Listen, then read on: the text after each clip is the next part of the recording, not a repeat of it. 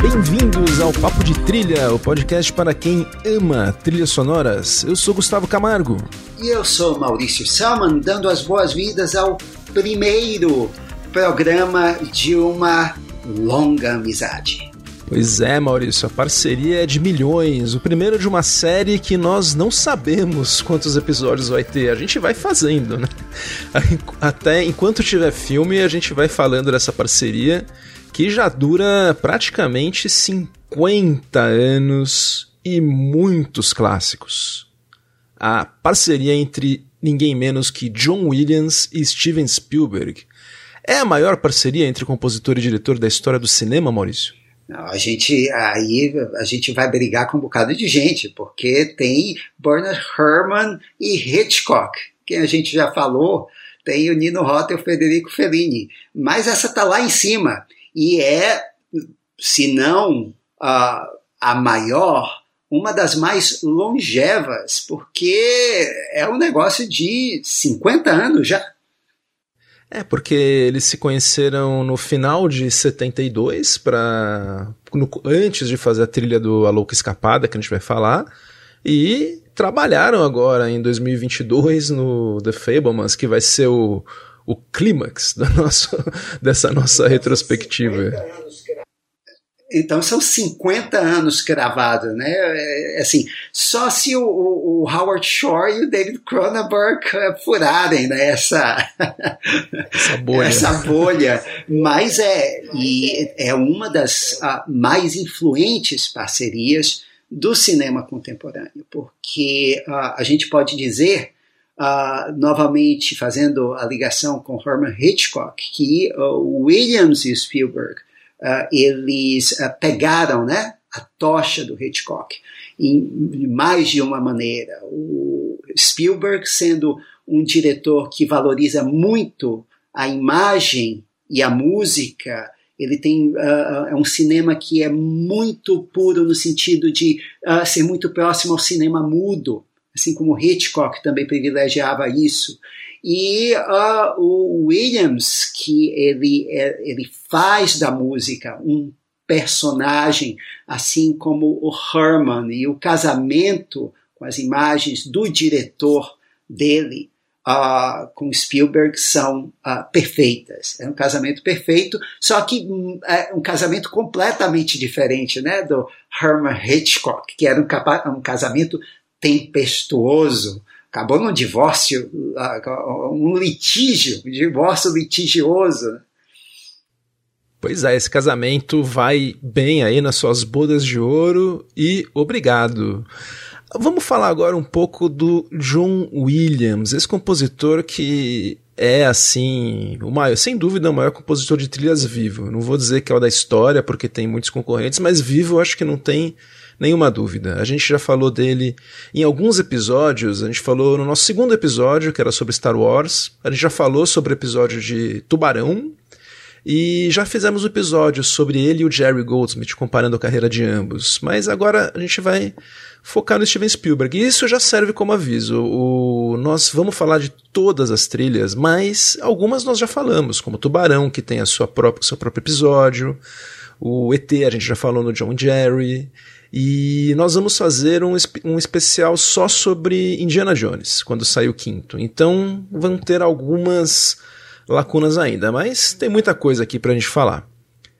Esse compositor, Maurício, então, nasceu em 8 de fevereiro de 1932. Ele é um nova-iorquino, filho de um baterista, primeiro de big bands e depois de jazz. O pai dele, inclusive, era o John Williams também. O Williams, então, ele cresceu sempre com membros da orquestra, para ele era uma coisa muito normal. Eu até ouvi uma entrevista ele falando que para ele era assim, você cresce e vira músico, era o, a ordem natural da vida. Todos os adultos que ele conhecia eram músicos. Ele acabou servindo na aeronáutica, em 1951 e lá ele não lutou, ele ficou só como arranjador da orquestra. Ele era da, ele era de humanas, Maurício. Então ele ficava fazendo essa parte mais de orquestrar para as bandas militares. Isso foi na época da Guerra da Coreia. Isso ele disse que isso ajudou muito ele depois na carreira de, de compositor e de arranjador em Hollywood, que ele tinha que trabalhar rápido e sem orçamento. Depois, nos anos 50, ele mudou, voltou para Nova York. Daí ele entrou na prestigiadíssima Juilliard School, que é onde grandes compositores fizeram seu nome e de lá saiu muito focado em piano. Piano é um instrumento de base dele, ele é um grande pianista. Ele trabalhou muito lá como pianista de jazz. E era o, o ritmo que era a paixão dele nessa época.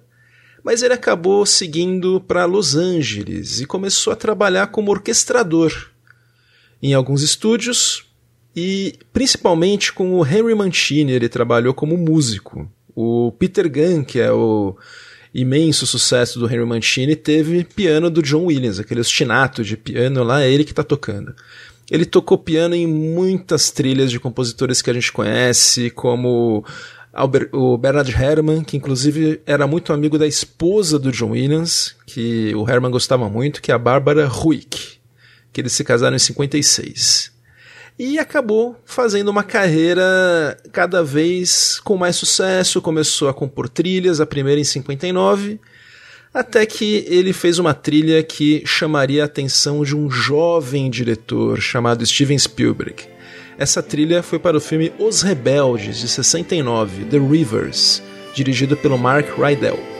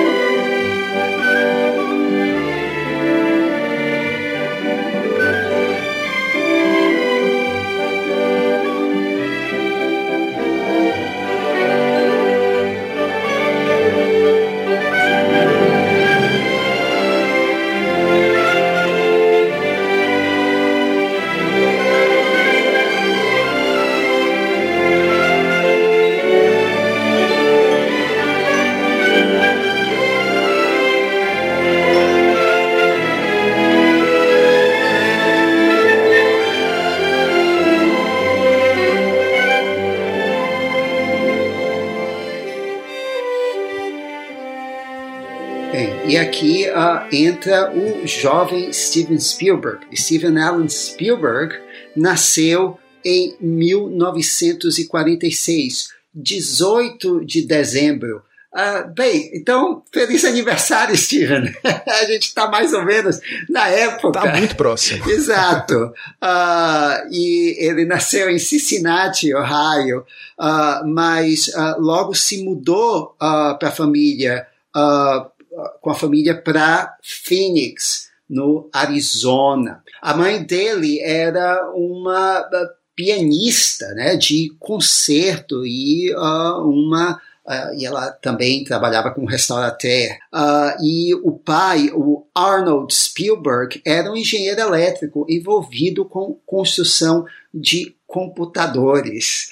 Uh, e, bem, e ele cresceu apaixonado por cinema. Ele fazia filmes em casa, uh, como o. Uh, ele fez, por exemplo, é, na década de 60, um, um filme de um longa de 140 minutos chamado Firelight, sobre pessoas abduzidas por extraterrestres, eram extraterrestres maus e uh, Bem, o Spielberg ele assistia tudo é, uh, e ele era gamado em uh, nos filmes do Kurosawa, no Pinóquio da Disney, mas o filme que ele diz que marcou muito ele, que fez ele ver que era isso que ele queria na vida dele, foi o Lawrence da Arábia, do David Lean, que o Gustavo falou aqui na, na, no nosso episódio uh, das aberturas.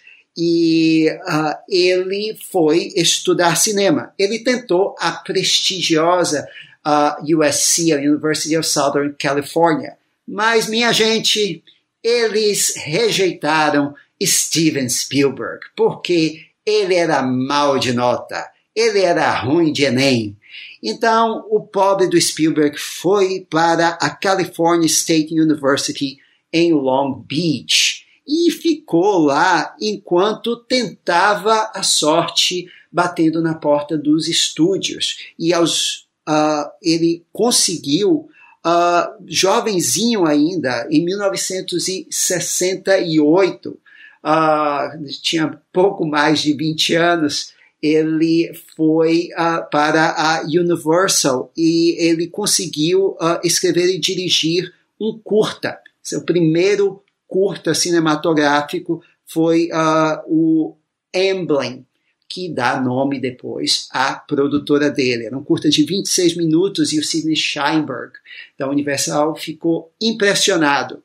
Então vai o Spielberg dirigir um dos segmentos do episódio piloto do mais novo seriado do Rod Serling, Night Gallery. Ele foi dirigir ninguém menos que John Crawford. E a, a grande chance dele, realmente, em filme, foi para a TV. Foi com o Encurralado, de 1971 baseado em uma história de ninguém menos que Richard Matheson. E uh, é uma, era uma batalha primal né, entre um caminhão, e nós jamais víamos o rosto do motorista, e o pobre do uh, motorista de um carro uh, numa estrada lá no deserto, no deserto dos Estados Unidos é, num duelo de vida ou morte. O filme foi tão bem recebido que é, ganhou, inclusive, em várias partes do mundo, o lançamento no cinema. É, essa versão que saiu no cinema foi a que saiu em vídeo aqui e é, tem algumas cenas extras, né? Principalmente para a abertura do filme. E assim, é um filme já mostrando um diretor muito, muito, muito maduro, capaz de colocar a gente onde ele quer, né? Eu acho Encurralado brilhante. E já tem trilha esse filme, é de um compositor que chama Billy Goldenberg. Tem uma trilha que é funcional, tudo, mas a gente percebe que é um diretor que gosta de trilha. Vale para os fãs conhecer Encurralado, quem se é que alguém ainda não viu.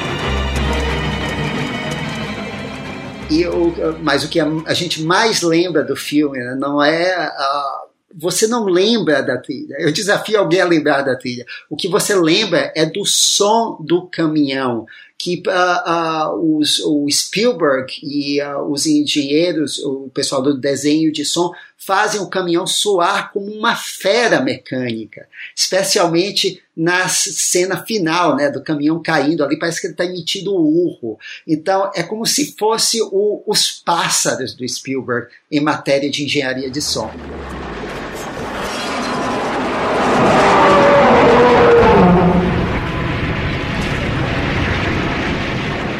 Bem, e o filme foi muito bem recebido, e aí ele teve a chance de fazer mais dois para a TV, um chamado Something Evil, de 1972, e um chamado Savage, de 73. Ah, esquecíveis, assim, não, foram, tiveram uma recepção morna, e em 74, finalmente, ele teve uma grande chance e um encontro. O Gustavo falou aí que uh, o Spielberg, já em 69, ficou impressionado com a trilha do The Rivers, uh, do Mark Rydell. E o Spielberg falava que, nossa, quando eu fizer um filme, eu tenho que contratar esse cara, eu tenho que contratar esse cara. Quando fizer um filme para cinema, e aí pintou a chance com Sugarland Express em que eles foram numa espécie de encontros escuras, né? Para um, um restaurante, comer num restaurante, e o Spielberg com 23 anos. E o, o John Williams, ele lembra que o Spielberg, uh, ele além de ser dizer, a, a, primeira vez que os dois se viam, também foi provavelmente a primeira vez nesse restaurante chique de Beverly Hills que ele é, tomava vinho, aparentemente, porque o, o, John Williams disse ele, que ele parecia não saber exatamente o que fazer naquele almoço, como tomar aquele vinho, mas ele tinha, ele era fã mesmo do John Williams. Ele tinha memorizado trilhas de, das quais o John Williams nem se lembrava. Ele dizia que, que, nossa, o Spielberg lembrava de temas que eu tinha feito para TV que nem eu me lembrava mais. Gustavo conta o resto dessa história. Pois é, foi uma história que teve um final feliz, né? Porque o Spielberg era fã do Williams e pediu, como o Maurício falou, para os executivos da Universal, depois que os Richard Zanuck e o David Brown aceitaram que dirigiu o filme The Sugarland Express, que é a Louca Escapada em português, ele já queria de cara contratar o compositor. Daí deu super certo, né? O, o almoço, o Williams gostou dele, desse rapaz aí que o Williams falou que aparentava ter 15 anos, mas que era um cara muito articulado. E o, ele daí foi, filma, foi rodar o filme. É um filme que ele tem uma história muito simples, baseada numa história real de um casal do Texas que de dois pequenos pequenos contraventores, pequenos bandidos assim que estavam, um tava o, o rapaz lá, o Clovis estava já na condicional quase para sair só que eles decidem fugir para evitar que o filho deles, que é um bebê, seja levado para adoção. Então eles vão perder a guarda. Então eles acabam fugindo numa numa cruzada completamente inconsequente que não pode acabar bem, né? É uma história real e ele chama o Gold Hawn para fazer a menina e o William Atherton para ser o Clovis. A gente lembra dele do Duro de Matar. Ele é o jornalista escroto do Duro de Matar, o William. Para sempre o jornalista escroto do Duro de Matar. Então o Spielberg mostrou, rodou o filme, mostrou pro Williams e falou: olha, eu quero uma trilha grande, estilo Aaron Copland, uma trilha bem com orquestra gigante para mostrar o romantismo do Texas. Daí o John Williams falou: não, não, não. Esse filme é para ter uma trilha pequena, com poucos instrumentos. Eu vou usar a instrumentação de um faroeste, mas tentando deixar ele para os dias de hoje. E esse é o resultado.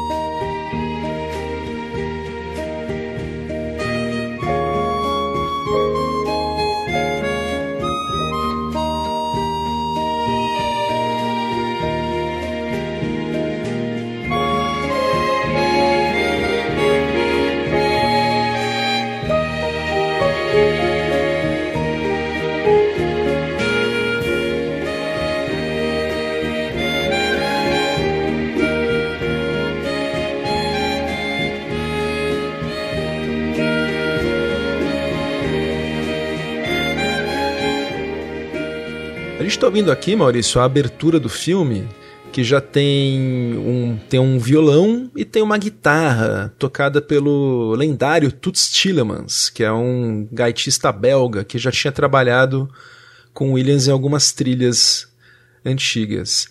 É uma trilha que tem um tema que tem. A gente sente essa coisa meio empoeirada do Texas, mas tem uma coisa terna no, no tema para mostrar.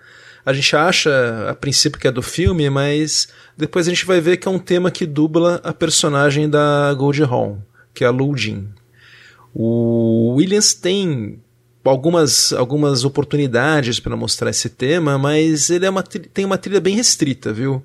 Eu diria que para os 110 minutos de filme, eu identifiquei menos de 30 minutos de música. Então é uma trilha bem esparsa. Por exemplo, né, enquanto eles estão fugindo, a gente ouve esse tipo de faixa, como se fosse uma faixa meio de festiva, uma faixa meio de, de bagunça no Texas.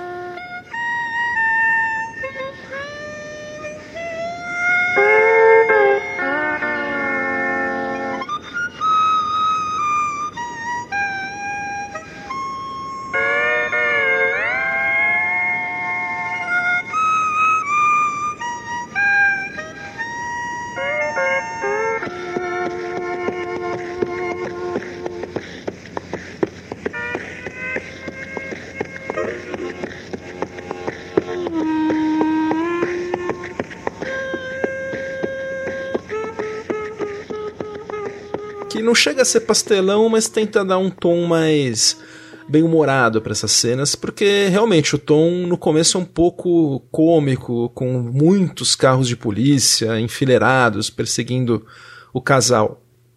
Aos poucos o filme vai ficando mais sério. Então, quando, por exemplo, o chefe de polícia, vivido pelo Ben Johnson, que já tinha feito o Meu ódio será tua herança, que eu falei no episódio passado, tinha acabado de receber um Oscar por última sessão de cinema. Ele faz o xerife, o capitão, e daí, quando ele tá uma hora emparelhado com o carro, ele olha para Loudin e nos dá uma. Bem, olha bem nos fundos do olho dela e ele vê que ela é uma pessoa, uma criança também, ela é uma jovem aí, sem saber o que fazer, ele se fica fica compadecido por ela e a música ajuda.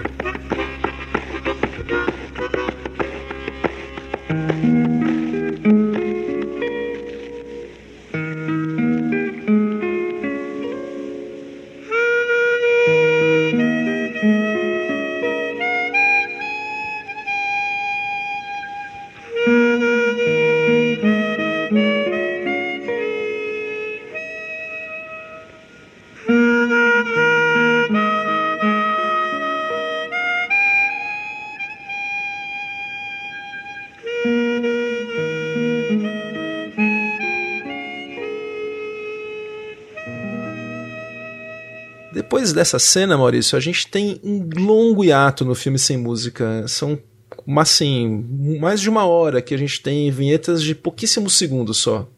Só no final do filme, depois que o, o Clovis finalmente é baleado pela polícia, que o filme tem um turno mais dramático, a gente ouve novamente a trilha, dessa vez com uma guitarra elétrica meio triste, tocando uma versão do tema.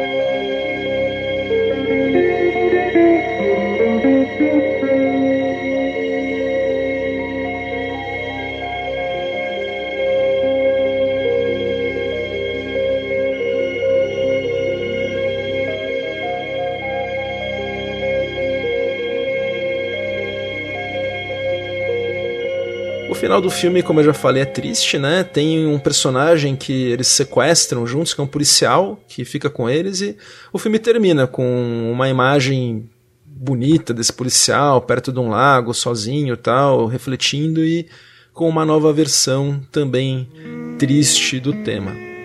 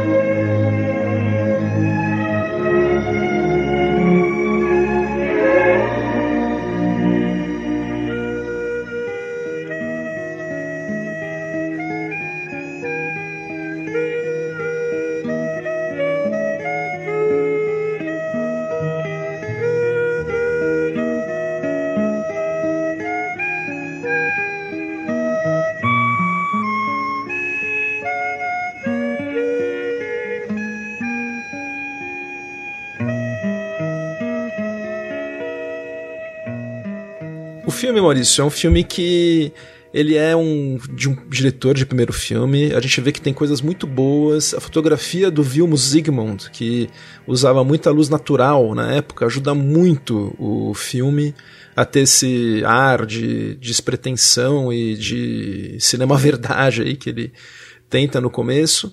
Mas o Spielberg, ele ainda não consegue fazer a gente se, se importar tanto com os personagens. Você vê que ele está muito interessado nos instantes, em mostrar imagens maiores que a vida. Ele tenta fazer, e realmente consegue fazer imagens muito marcantes e que a gente não vai esquecer. Esses carros de polícia enfileirados, um zoom, uma hora um traveling que ele faz também com uma arma.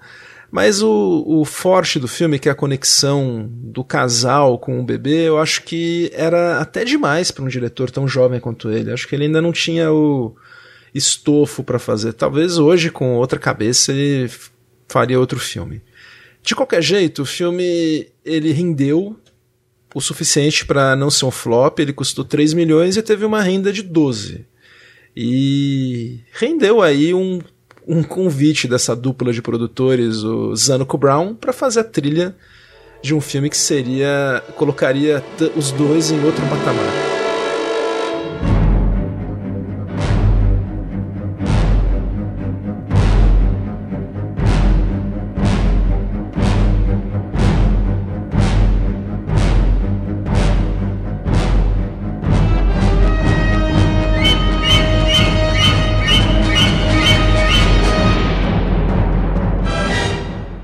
Já tá ouvindo, né, a trilha de Tubarão, que nós fizemos um episódio só sobre ela, né, Maurício? Então, quem quiser ouvir essa trilha, as histórias dela em detalhes, é só procurar nosso episódio sobre Tubarão, que ele é bem completo.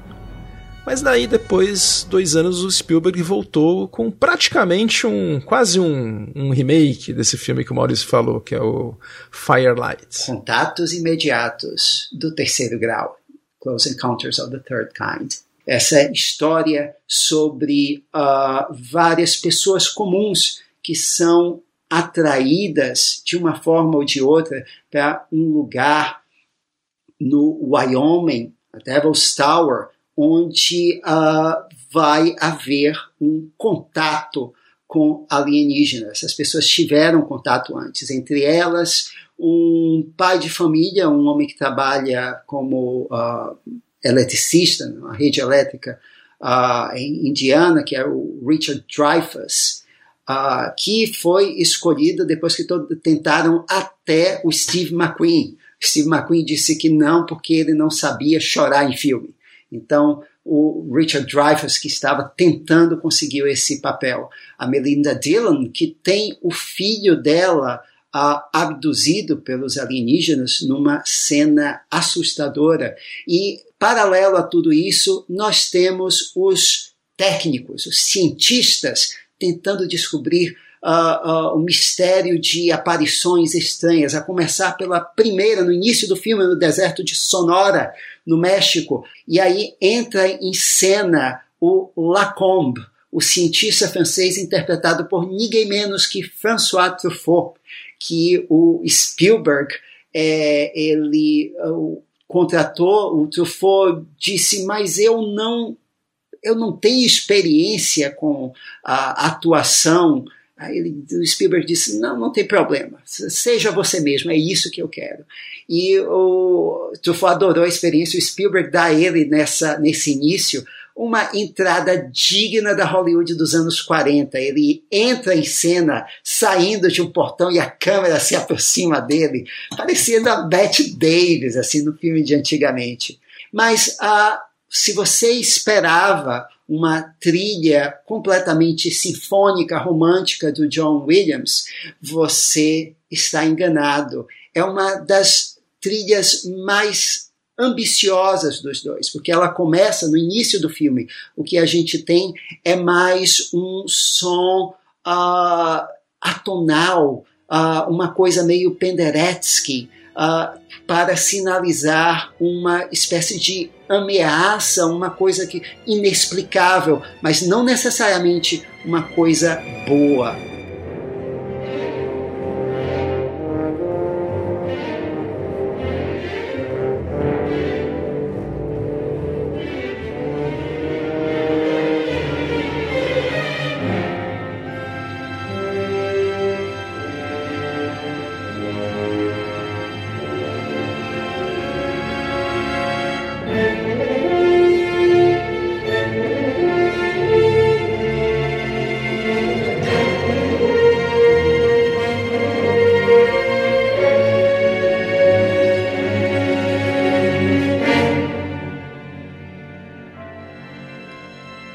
Interessante, Gustavo, porque hoje, uh, quando se fala em contatos imediatos, quando se fala em Spielberg, a gente pensa, ah, alienígena bonzinho. Mas o filme é construído com uma tensão que uh, parece dizer justamente o contrário. A gente não sabe exatamente quais as intenções desse pessoal. E uh, e é um grande mistério. E a música do John Williams ela não entrega ah, como vai se resolver esse mistério. Você tem esses sons atonais e tem ah, aí ah, também uma, um famoso motivo de cinco notas. Vou falar dele mais adiante. Mas uh, antes eu quero dizer que normalmente o esquema de trabalho do Spielberg e do Williams o esquema com que eles ficaram confortáveis era uh, o Spielberg simplesmente conversava com o John Williams. O John Williams, uh, o Spielberg muitas vezes dava o roteiro, mas o John Williams não gosta muito de ler o roteiro. Ele prefere conversar com o diretor ou ver as cenas lá, um, um primeiro corte do filme, para saber o que ele vai fazer. Mas aqui não já a partir das conversas do Spielberg, ele já estava trabalhando na trilha. Inclusive, teve cenas em que uh, esses uh, partes da trilha eram tocadas. E a trilha aqui, ela é extraordinária porque ela é, como diz o próprio Spielberg, ela é um personagem do filme.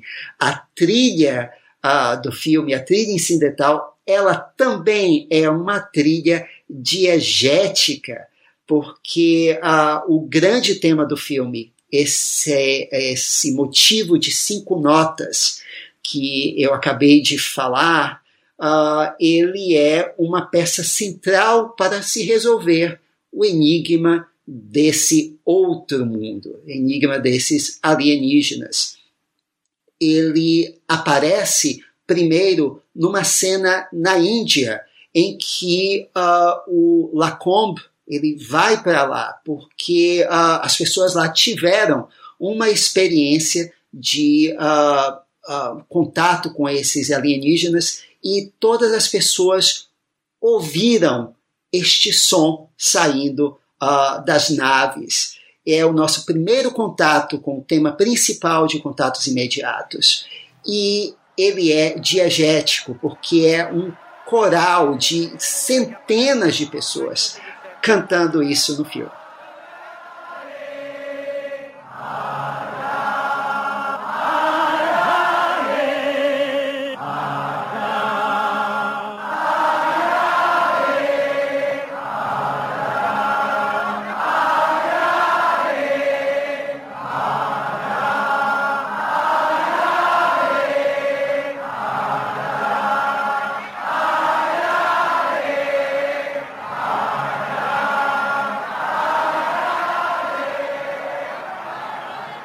Então você já ouve esse tema de cinco notas, que é um tema de impacto que, uh, olha, Gustavo, uh, poderia inventar uma história aqui de que, não, uma coisa meio Hans Zimmer, de que, não, eu trabalhei aqui com afinco para ver a alma dos alienígenas, como eles uh, reagiriam à vida na Terra, alguma baboseira, mas na verdade é que o John Williams ele criou dezenas de combinações de sons para o Spielberg.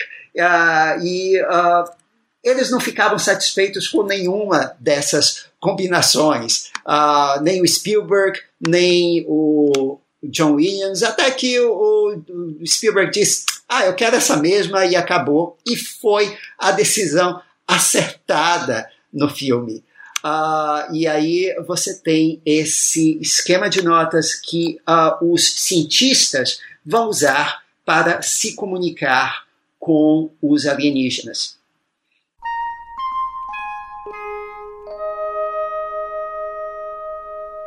Eu falei que um dos personagens ela tem um filho sequestrado.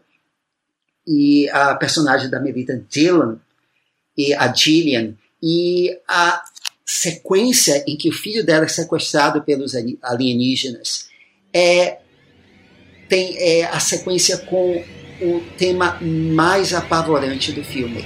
É Penderecki soltinho aqui, Gustavo.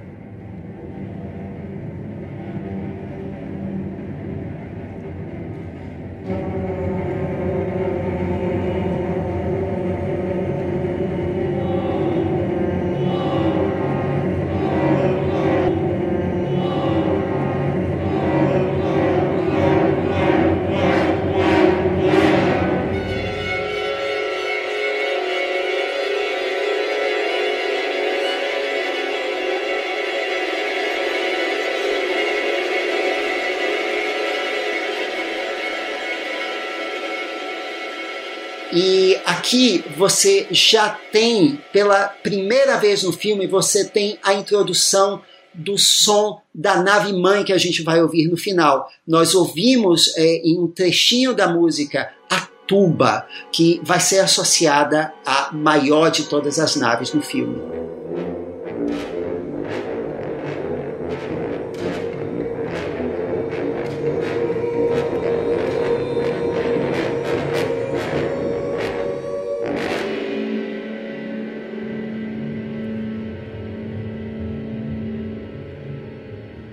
Então já é o, uh, o John Williams aqui, ele fazendo uma espécie de presságio do que vai acontecer mais adiante. E, é, e deixa a música, deixa tudo mais assustador.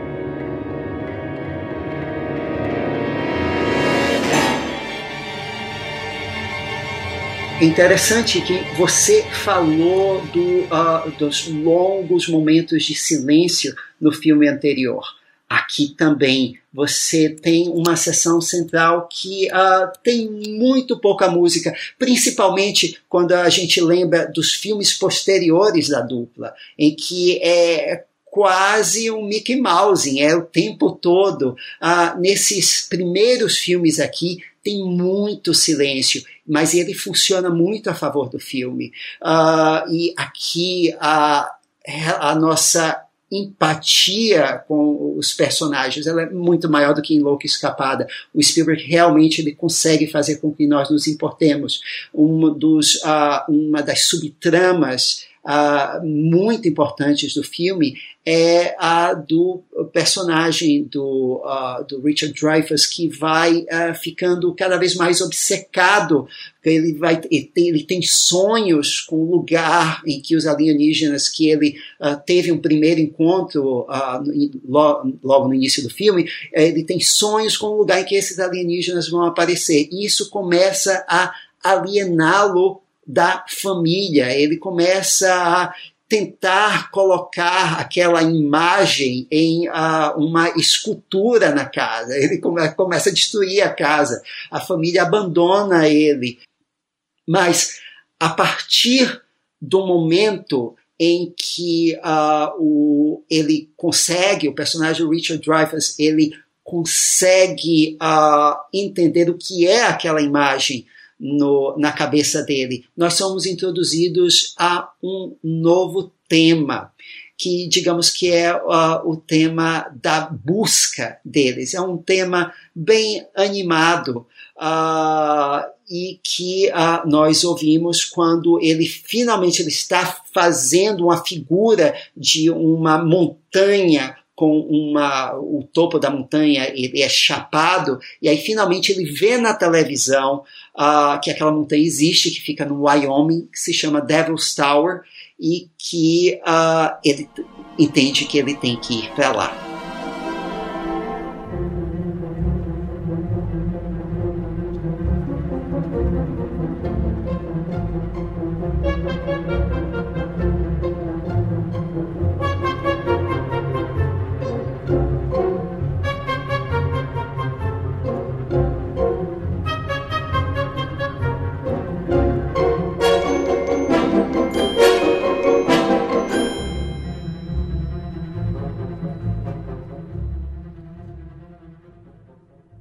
Quando eh, no exato momento em que ele vê essa, essa montanha né, na televisão, a gente tem uh, um coral aqui.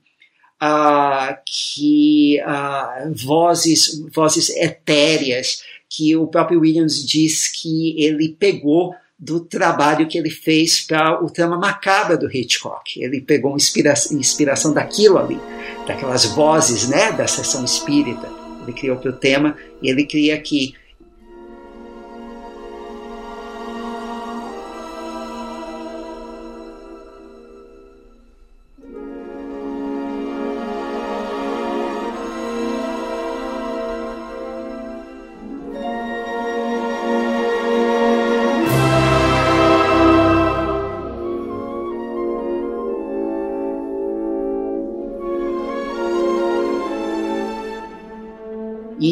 partir daqui, quando ele, inclusive, encontra Gillian no meio do caminho, os dois vão para o Wyoming, e aí nós temos uh, também é, intercalados o tema, esse tema da busca, e digamos que seria o tema da Devil's Tower, seria a resposta uh, do, uh, das, do enigma, da pergunta que eles tinham na cabeça.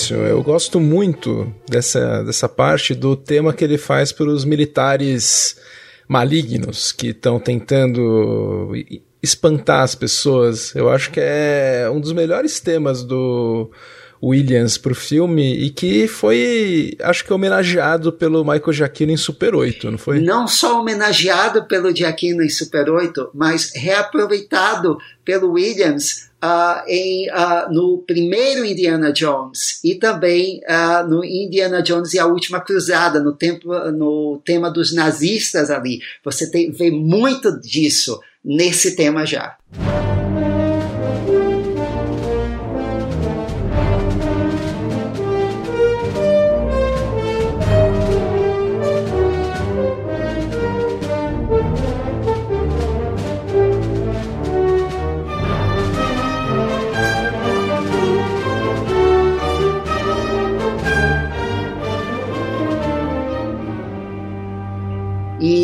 Aí nós vamos finalmente para a grande sequência de 40 minutos, que eu contei no relógio, que é da descida dos alienígenas para valer ali no fi, do filme. E, Gustavo, você falou do Vilmo Zsigmond, que é também o diretor de fotografia aqui. E uh, todo grande filme tem um vilão, né? Uh, geralmente o nosso grande vilão é o Dino de Laurentiis. Aqui o vilão desse filme é a produtora Julia Phillips, que durante as filmagens estava passando por uma série de problemas pessoais, inclusive o divórcio do outro produtor do filme, o Michael Phillips. E ela uh, também estava com problema com drogas, cocaína braba, e ela começou a implicar com o Vilmos Zsigmond. Ela não, não, podia implicar com Spielberg, ela implicava com o Vilmos Zsigmond.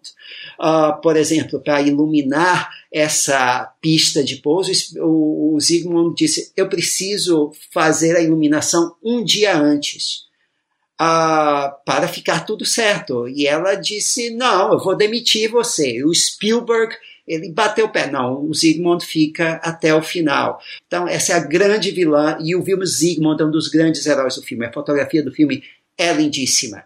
E agora, voltando ao grande tema de encerramento do Williams.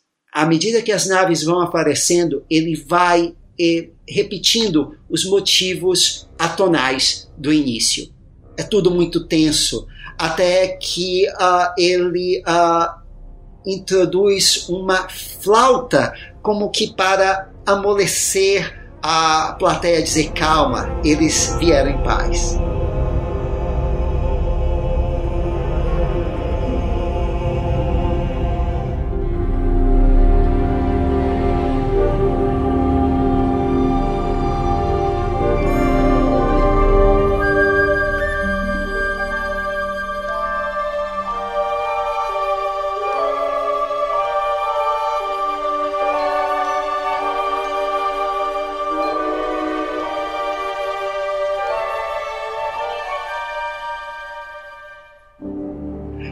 Enquanto isso, a gente tem o grande momento, a cena inesquecível do filme, que é justamente o contato que os, os uh, terrestres, os terráqueos fazem com os alienígenas através de, uh, de um piano, né, de, de um teclado eletrônico, um homem tocando as cinco notas. Até que vem a nave mãe e aí você tem ela respondendo ao tema uh, de cinco notas, ela tocando aquele tema numa tuba. E é um som tão grande, tão forte, uh, que é tocado o, o músico, o Jim Self que toca a tuba, e o Williams disse que ele escolheu a tuba porque é um instrumento muito difícil, muito, apesar desse som aparentemente desengonçado, né, é um instrumento muito difícil de tocar, muito complexo. Então, é o que ele imaginou para a nave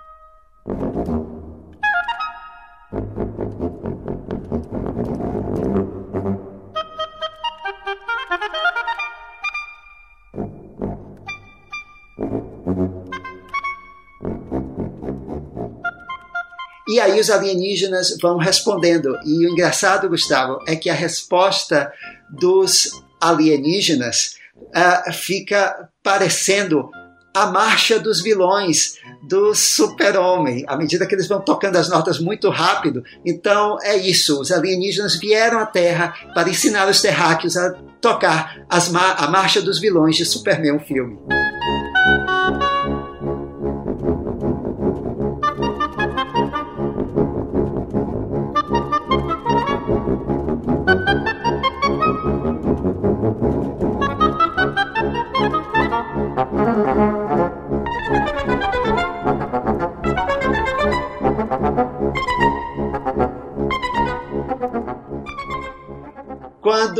Os alienígenas aparentemente descobrem que ah, os humanos não estão conseguindo é, repetir todas aquelas notas ao mesmo tempo, eles, ah, então o Williams ele reduz todo aquele som a somente duas notas, que são duas notas introdutórias do tema de Tubarão.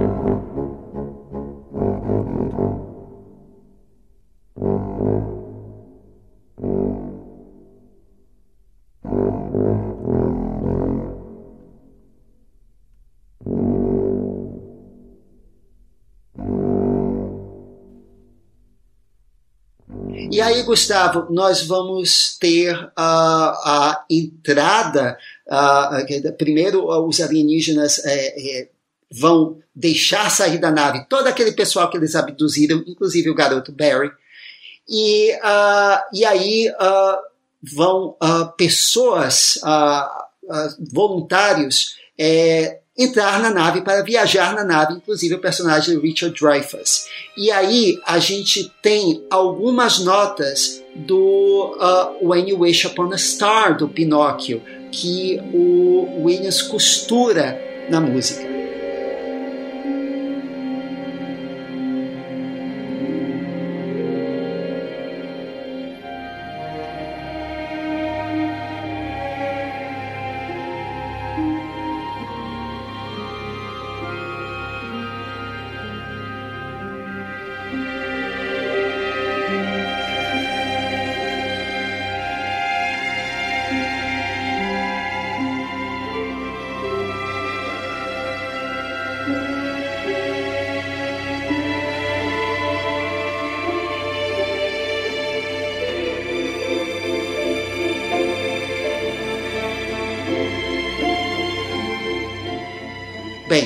Esse When You Wish Upon a Star é importante porque é uma música que o personagem Richard Dreyfuss ele é muito fã do filme.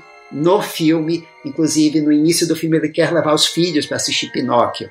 Uh, e essa música, uh, When You Wish Upon a Star, o, o Spielberg, né, que ele tinha pensado na música, e ela vai tocar toda quando o Richard Dreyfuss entrar na nave. Bem, aqui eu devo dizer que uh, o filme, uh, quando foi lançado originalmente, não tinha essa sequência, uma sequência de três minutos que, que é mostrado dentro da nave. E aí uh, o filme foi um sucesso tão grande que a Columbia deu ao Spielberg mais 2 milhões de dólares valores da época, acho que hoje é muito mais, eu não fiz a conversão, para filmar as cenas adicionais como ele gostaria uh, de ter feito. E aí o John Williams ele faz uma, um tema para dentro da nave que inclui tocar praticamente toda o tema principal de When We Wish Upon a Star.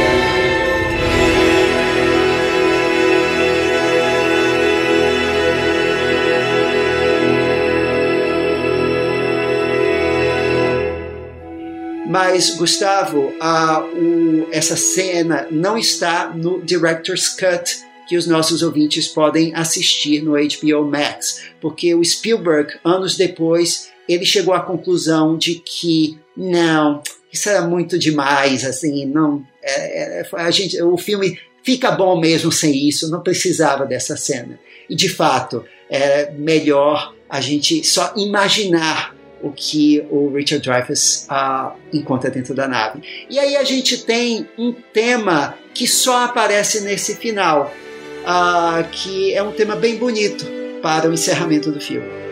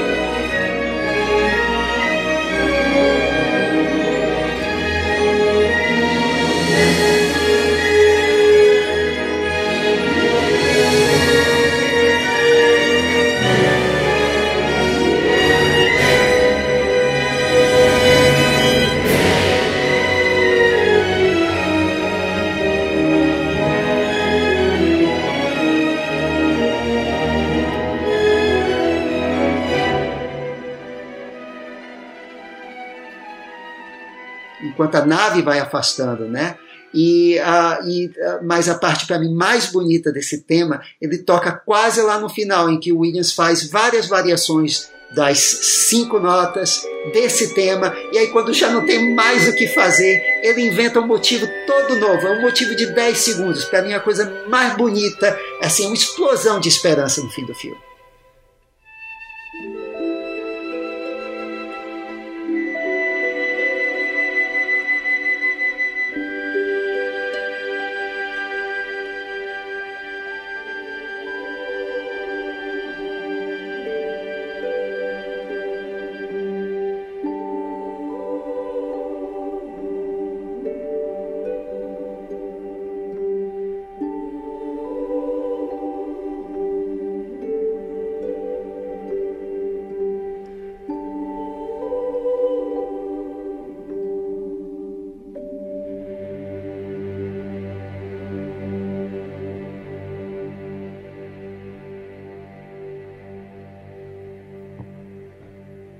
Essa trilha é linda, Maurício. É uma das trilhas mais desafiadoras, né? Porque ela não é fácil de ouvir fora do filme e no filme ela funciona assim perfeitamente, né? O, ela não é uma trilha com aqueles leitmotivs bem óbvios como a gente está acostumado. Eu gosto muito do jeito que o filme começa, porque ele começa ele tinha feito Star Wars, né, um pouco antes, que começa com um bang também, né? E aquele também começa com um bang da orquestra, só que é um bang diferente. A orquestra vai como se ela tivesse quase afinando, mas não é. Você vê que é uma coisa que tem direção, um crescendo até todos ao mesmo tempo tocarem uma nota só.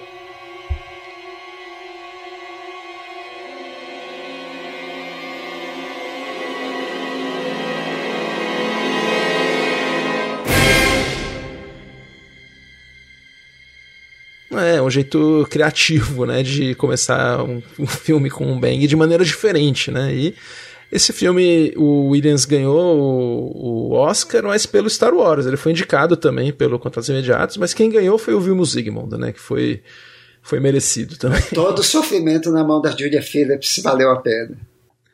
E Maurício, foi um mega sucesso de bilheteria, né? O Contatos Imediatos, e o Spielberg daí resolveu seguir com um filme bem diferente, que era uma comédia que acabou virando uma comédia, escrita pelo Robert Zemeckis e pelo Bob Gale.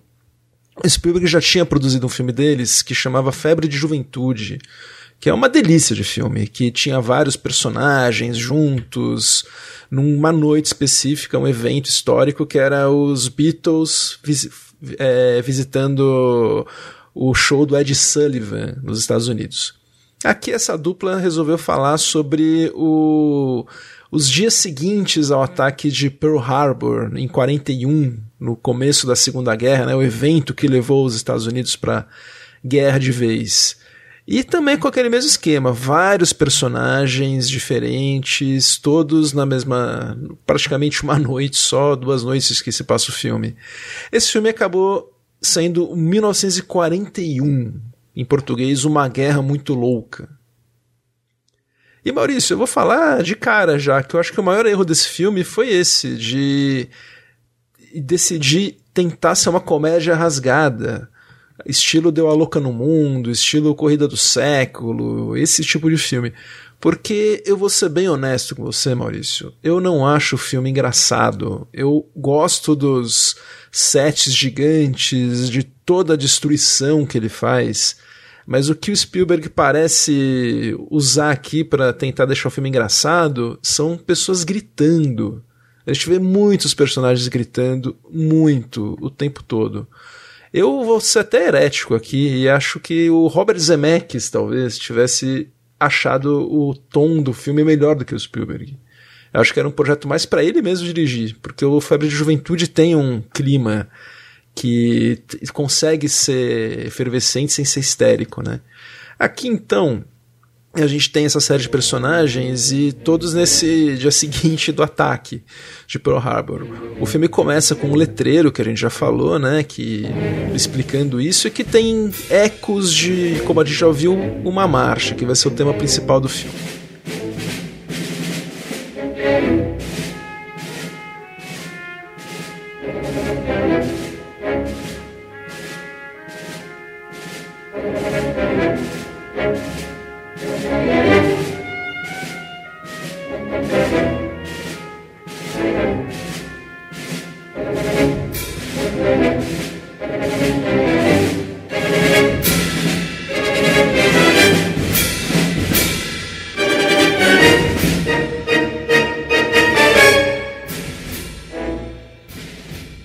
Sequência, a gente já tem mostras de, do que vai ser, porque a gente tem uma. O, Spielberg refaz a cena inicial do Tubarão com a mesma atriz, inclusive, só que dessa vez ela é atacada, entre aspas, por um submarino. O Williams referencia a trilha do Tubarão, tudo, mas o destaque aí é o tema de três notas que ele dá ameaçador para esse submarino japonês.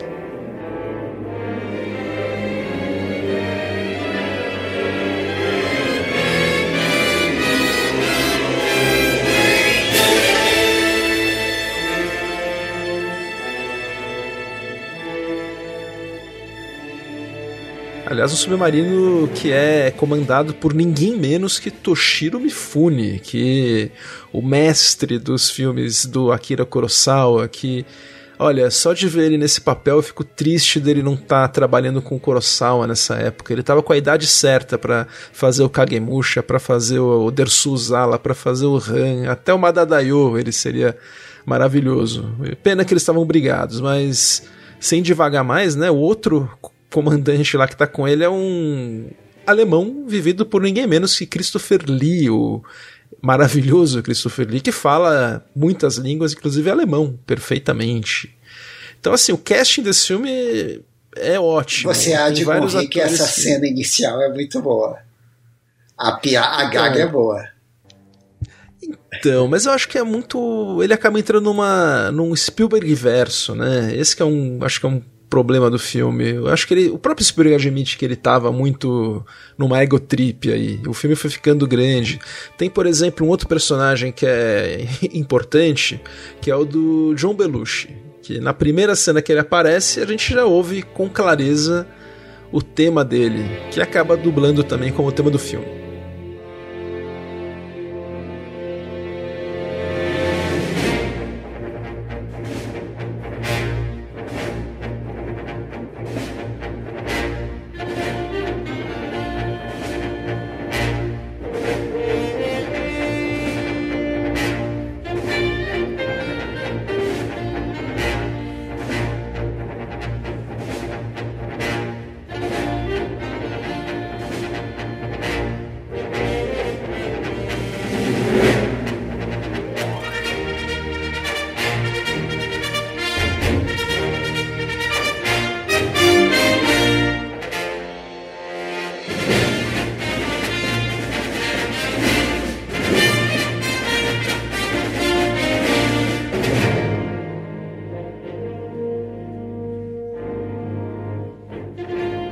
Essa marcha que a gente tá ouvindo, Maurício, a gente ouve aí com mais detalhes, né, nessa cena, ele já, o Williams solta o tema, e é uma a primeira aparição dele é também com outros personagens de outro filme do Spielberg, que é o Encurralado. Ele encontra a velha, que é dona de um posto de gasolina que tem umas cobras lá, tudo, e o Belushi acaba explodindo esse posto, né? numa cena também. Então acaba sendo muito. Eu acho que o Spielberg era muito jovem na época para já criar um Spielberg verso desse jeito. Acho que o filme acabou sendo muito agotrip dele, na minha opinião, né? Enfim, mas o que eu acho que é, a gente concorda aqui é que essa marcha é muito boa e é o destaque, um dos destaques absolutos da trilha do filme. Eu adoro a marcha, Maurício. Acho que é uma marcha que ela consegue ser cômica, mas também não deixa de funcionar como uma marcha séria também, se a gente quiser ouvir ela fora do contexto do filme. O Williams às vezes usa uma instrumentação com, com tons mais sérios aí.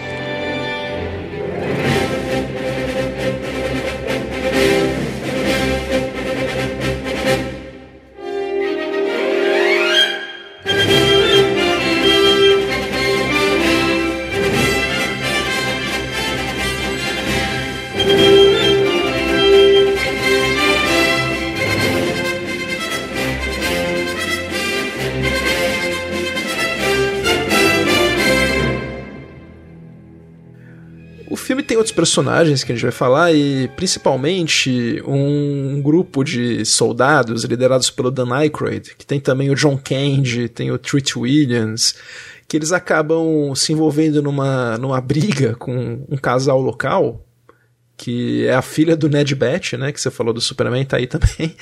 E eles acabam se envolvendo numa, numa disputa de dança entre entre num concurso mais ou menos aí que vai ter.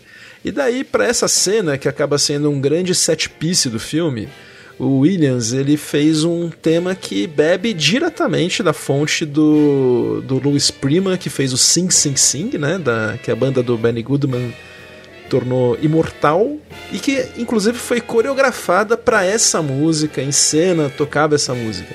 Mas o Spielberg pediu, não, eu quero uma música nova para cena. Daí o Williams fez a Swing, Swing, Swing.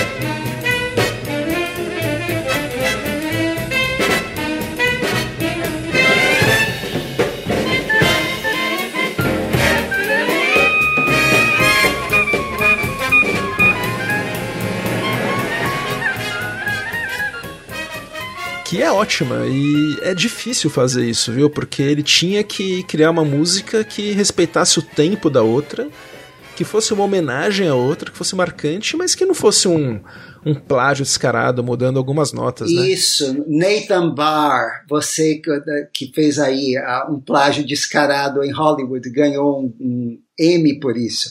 É assim que você faz um sing, sing, sing diferente aprenda. Né? e a cena também, né? O, Spielberg disse que gostaria muito de dirigir musicais, né? Ele acabou realizando esse sonho esse ano, né? E essa cena já é uma cena de um musical. Não tem. É muito. É um dos pontos altos do filme. Apesar da. Apesar da histeria. Mas tem um. É muito, muito, muito bem dirigida, como o filme inteiro, né? Isso eu acho que ninguém discute, o domínio técnico dele. Tem eh, outros personagens que ganham temas, Maurício. Tem a Nancy Allen, que era na época a esposa do melhor amigo do Spielberg, que não é o George Lucas, apesar de ser um grande amigo, era o Brian De Palma, até hoje é o melhor amigo do diretor do Spielberg. E a Nancy Allen trabalha no filme e ela é uma personagem que ela tem uma tara, que ela só consegue chegar ao orgasmo quando ela tá num avião. E daí tem um cara que é o Tim Matheson, que estava no Clube dos Cafajestes um ano antes, que tenta levar ela para um avião que acaba levando aí uma série de consequências, mas o casal ganha, ela principalmente ganha um tema romântico do Williams.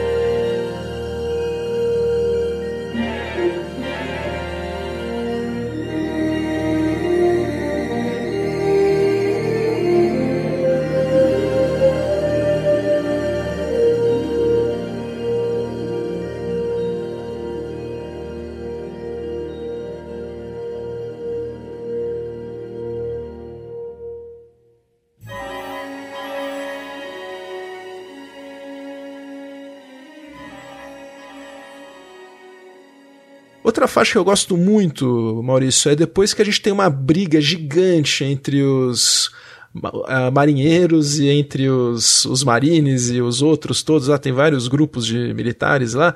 Daí tem uma música meio de. meio agitada aí, de confusão, que o Williams faz.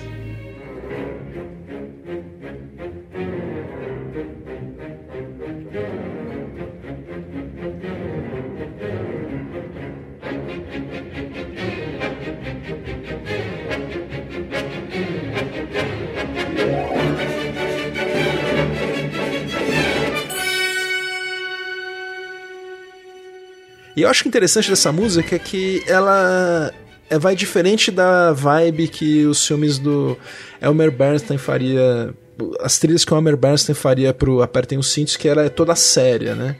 O Williams não, ele faz aqui uma trilha que não é necessariamente para um filme sério, né? É o que a gente falou. O filme ele precisa mostrar que é engraçado, foi uma decisão, né? Depois, então a trilha tenta dar essa ajuda.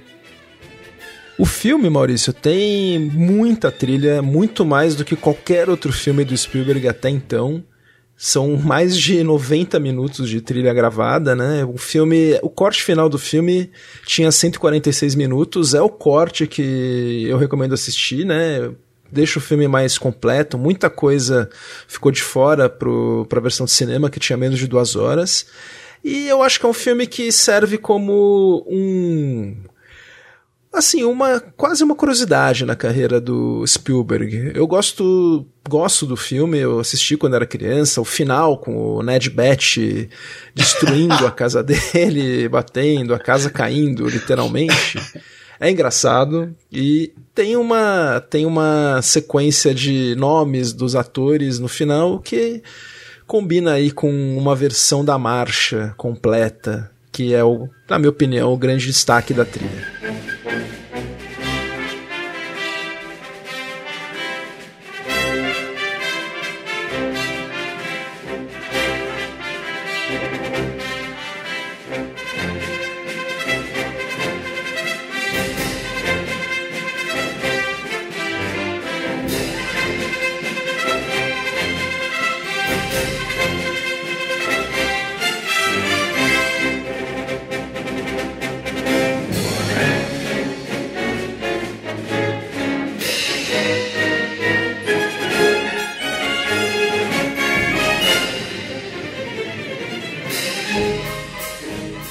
Vou só destoar, eu acho que bastante de você, porque eu sou um dos poucos fãs desse filme, eu adoro esse filme. Eu uh, vou discordar um pouco da histeria ser uh, uma coisa uh, exagerada, uma coisa demais no filme, porque é uma histeria que ela replica a paranoia ali em Los Angeles naquela época, porque foi logo depois de Pearl Harbor. Então ele transforma aquilo em comédia. E nem todos os personagens eu acho que uh, são engraçados porque gritam. Você tem, por exemplo, o personagem do Ned Beatty, que é justamente engraçado quando não grita. E o personagem do Robert Stack, quando ele entra em cena, sempre com aquela, justamente com aquela cara de general sério, é isso é o mais engraçado dele. Então eu gosto como uh, o Spielberg fez o pastelão aqui. É, tem o, o Ned Batch é, é, um ator incrível, né? Ele sempre se destaca mesmo. E o filme, Maurício, ele é considerado hoje é lembrado como um flop e não é verdade. O filme rendeu na bilheteria, só não rendeu tanto, né? Quanto Contatos Imediatos, quanto Tubarão, mas ele deu dinheiro, mas acendeu um alerta aí pro Spielberg que tinha estourado orçamento em três filmes seguidos, né? Tubarão, Contatos Imediatos e 1941. Daí, o amigo dele, George Lucas, o chamou para dirigir o Caçadores da Arca Perdida, que vai ser tema de um episódio só dele, junto com outras trilhas do Indiana Jones, né? Quando saiu Indiana Jones 5. É, Indiana Jones Will Return. Ah, sem dúvida. Na sequência, ele fez o ET, que a gente já falou no nosso episódio do John e Jerry. Eu eu até acho que a gente podia falar mais dessa trilha, né? O Maurício acha que a gente já falou bastante. Se o ouvinte achar, a gente talvez é uma trilha que mereça um episódio só dela, né? Pela importância do, dessa trilha na carreira do Spielberg. Mas a princípio a gente já cobriu ela e a gente depois teve o Indiana Jones 4, que, o Indiana Jones de 84, que nós também vamos falar. E daí, Maurício, em 85, o Spielberg fez a cor púrpura, só que o compositor da trilha foi o produtor do filme, o amigo do John Williams, o Quincy Jones.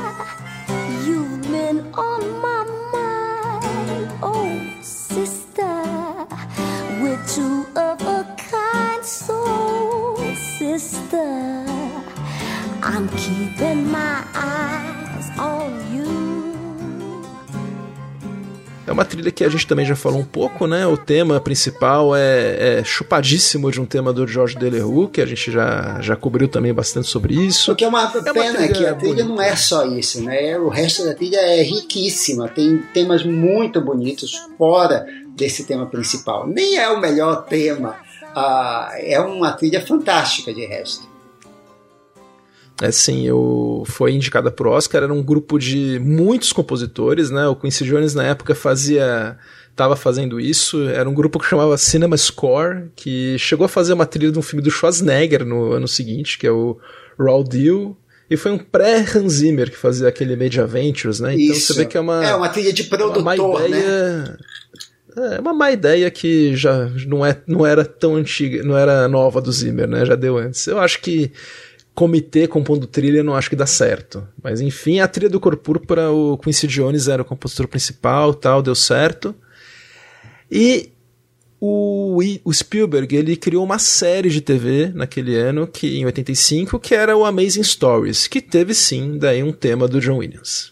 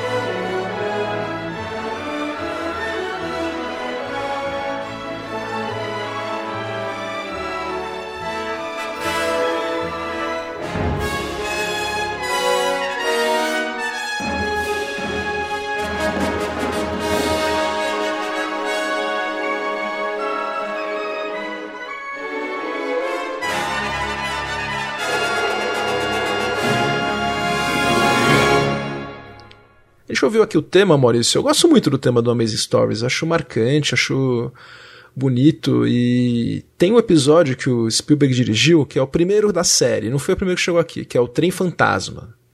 Que é com o Robert Blossom, que é o velho do Esqueceram de Mim, que aqui faz o velho do Trem Fantasma. E que é a única trilha do, do Williams que referencia o tema principal da série na trilha, no corpo da trilha. Que é um tema que todo mundo esperava que ele fosse fazer alguma coisa estilo além da imaginação, né? Mas ele faz uma trilha que vai para o outro lado, é uma trilha que promete uma coisa mais mil e uma noites, é uma trilha de aventura, né? Um tema de aventura.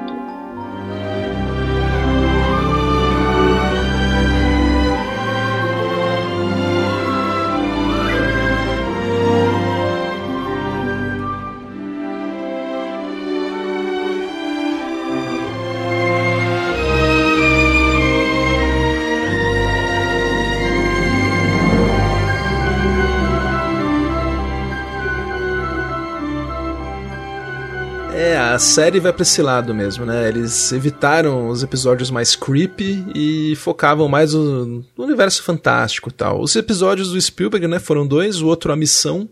É o mais conhecido. Mais conhecido, né, com Kevin Costner, com Kiefer Sutherland.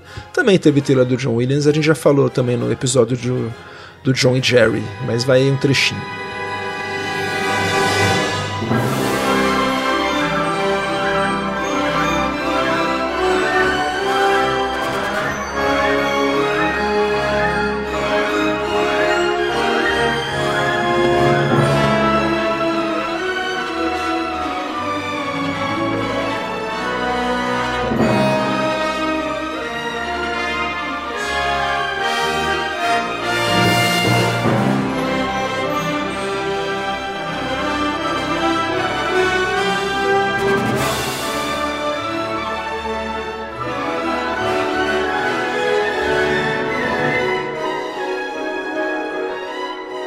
Em 87, daí o Williams fez um outro grande filme com a Warner, depois da Cor Púrpura, e daí sim ele se reuniu com o seu grande parceiro musical. É, é, a gente pode dizer que é a segunda tentativa do Spielberg de querer crescer, de ser visto como diretor adulto. E ele pega um filme com o senhor pedigree, está falando de Empire of the Sun, Império do Sol, de 1987. Esse filme que conta a história de um garoto inglês que ele acaba sendo separado dos pais e fica preso por anos uh, num campo de prisioneiro japonês em Xangai durante a Segunda Guerra, uh, é baseado nas memórias do J.G. Ballard, o escritor de Crash, que deu origem ao filme do Cronenberg.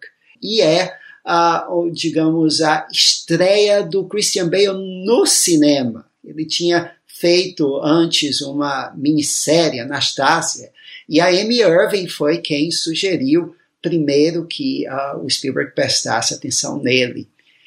E o filme, é, como eu disse, é um filme de pedigree. É, o roteiro é do dramaturgo inglês, o Tom Stoppard.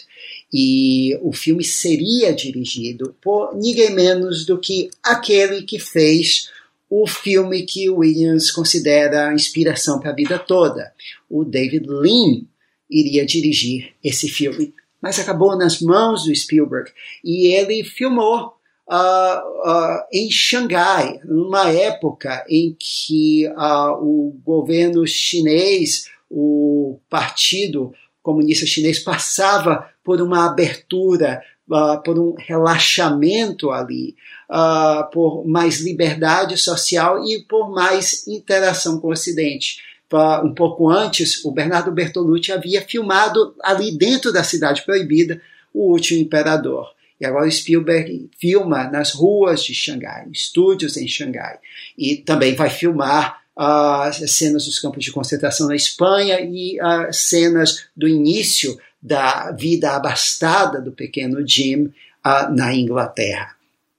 Mas é um filme grande, Gustavo, em que as cenas de multidão ainda impressionam embora não seja exatamente o filme que você diga que é perfeito. Ele parece que uh, são dois filmes uh, que tentam se entender, mas uh, que não chegam a se entender. Você tem uh, o Spielberg, especialmente no início, fazendo uma crítica social, da, da, comparando, fazendo contraste da vida do Jim, a vida rica ali de filho de empresário britânico, com a vida miserável dos chineses, todo o sofrimento, o horror que ele mostra nos campos de concentração. Mas ele ele insiste em mostrar tudo pelos olhos do Jim, que uh, na maior parte do tempo, como uma espécie de proteção psíquica, ele vê tudo aquilo como uma grande brincadeira. Então, uh, isso acaba solapando um pouco o drama. E aí você, o que você tem é um filme de grandes sequências, grandes momentos, que você lembra. Uh, e de música muito boa do John Williams. Mas, Gustavo, uh, o, o Spielberg ele colocou o John Williams uma enrascada aqui, porque o John Williams tem a concorrência aqui, a competição meio desleal com um grande tema do filme, que é uma música tradicional uh, galesa, uh, que a gente ouve no início do filme e uh, depois numa outra cena crucial, que é o Suogan.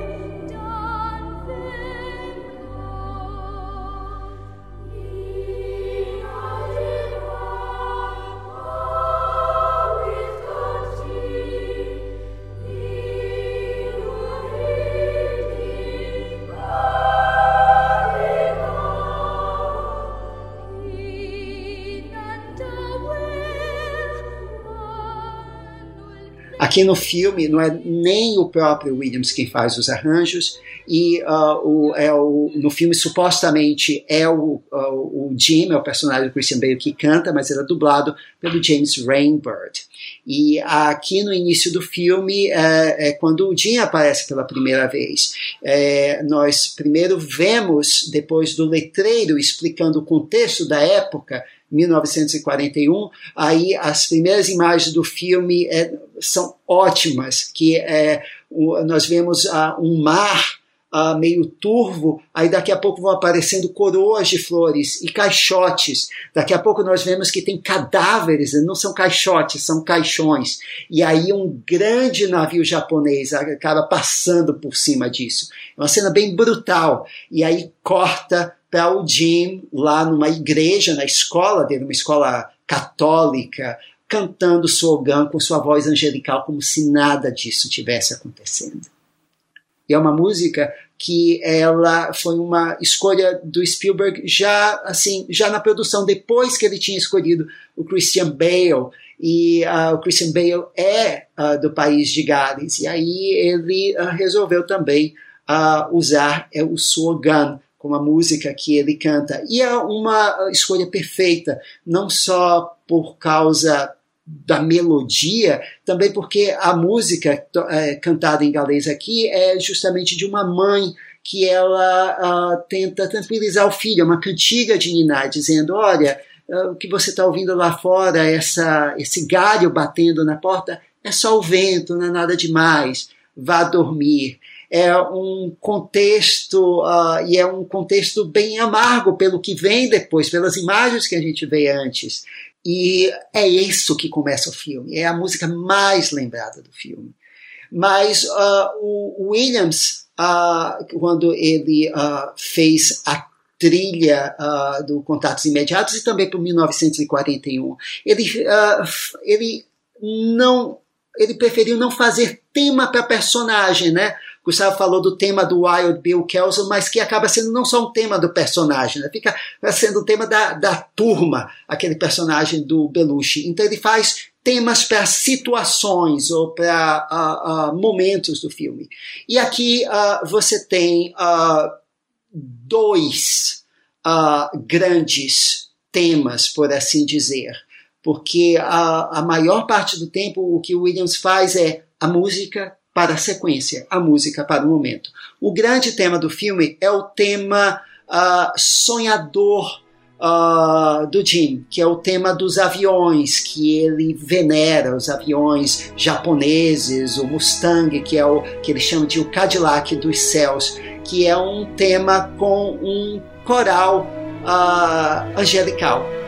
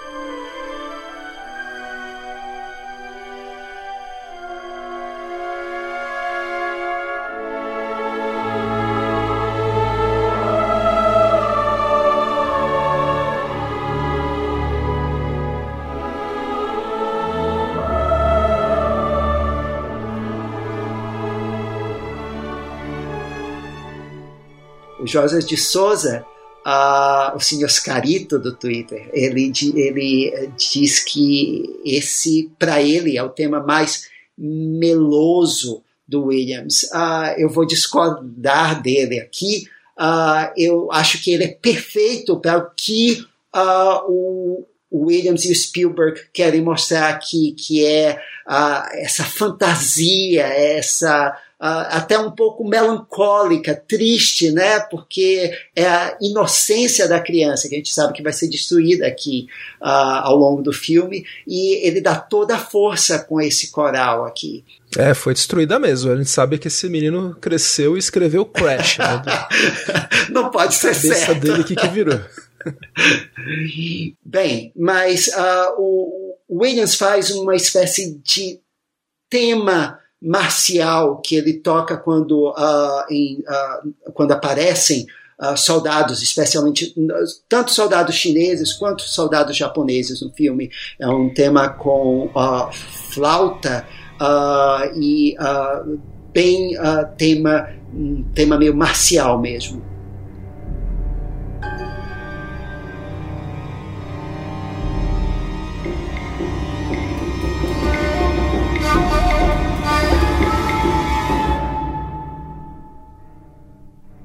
Gente vai ouvir esse tema mais adiante no filme, quando os uh, prisioneiros americanos, lá no campo de, de prisioneiros, é, chefiados pelo John Malkovich, uh, o Bernie, eles uh, convencem o Jim a tentar passar da cerca que divide o campo de concentração do campo de pilotos japoneses para tentar ca caçar um fazão.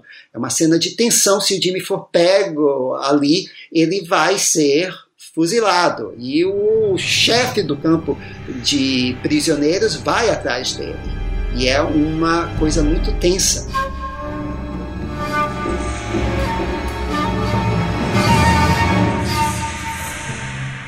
E é Bem, ela é essa é, é música de campo de prisioneiro de guerra, né, Gustavo?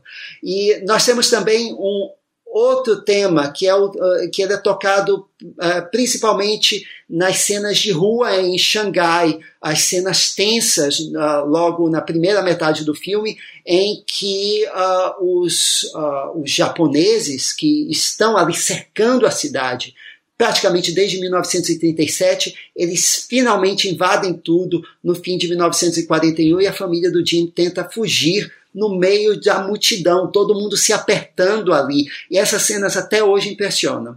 É uma música que tem um pouco aqui de Indiana Jones, tem um pouco de Poltergeist e é música de tensão. Uh, bem Williams aqui mas um tanto quanto genérica, é um Mickey Mouse aqui para a cena da, a, da família sendo separada.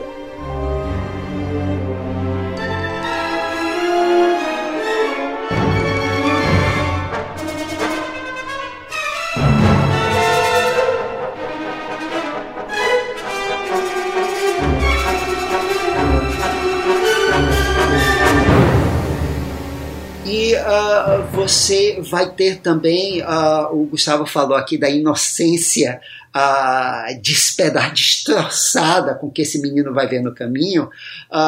E nós temos uma música de é, com um, um, fagote aqui bem miserável, quando o, os prisioneiros são obrigados a sair do campo de prisioneiros porque os aliados estão chegando perto e aí os soldados japoneses mandam todo mundo caminhar de volta para a cidade. Tá todo mundo que é um caco e a música é música de gente caminhando feito caco.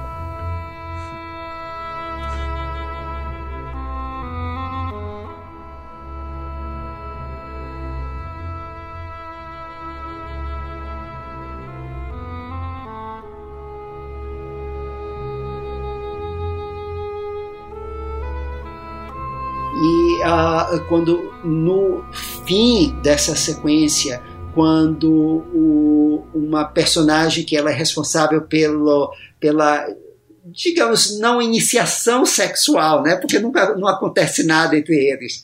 Mas, assim, pelo começo da puberdade do Jim, que é a personagem da Miranda Richardson, uh, que ele a vê trepando com, com, com, o marido lá no campo de concentração, uh, quando ela morre, é o momento em que uh, nós vemos o Jim ver a explosão da bomba de Hiroshima. O clarão chega até Xangai. E aí nós temos o coral de novo do Williams, porque o Jim pensa que é a alma dela que está deixando o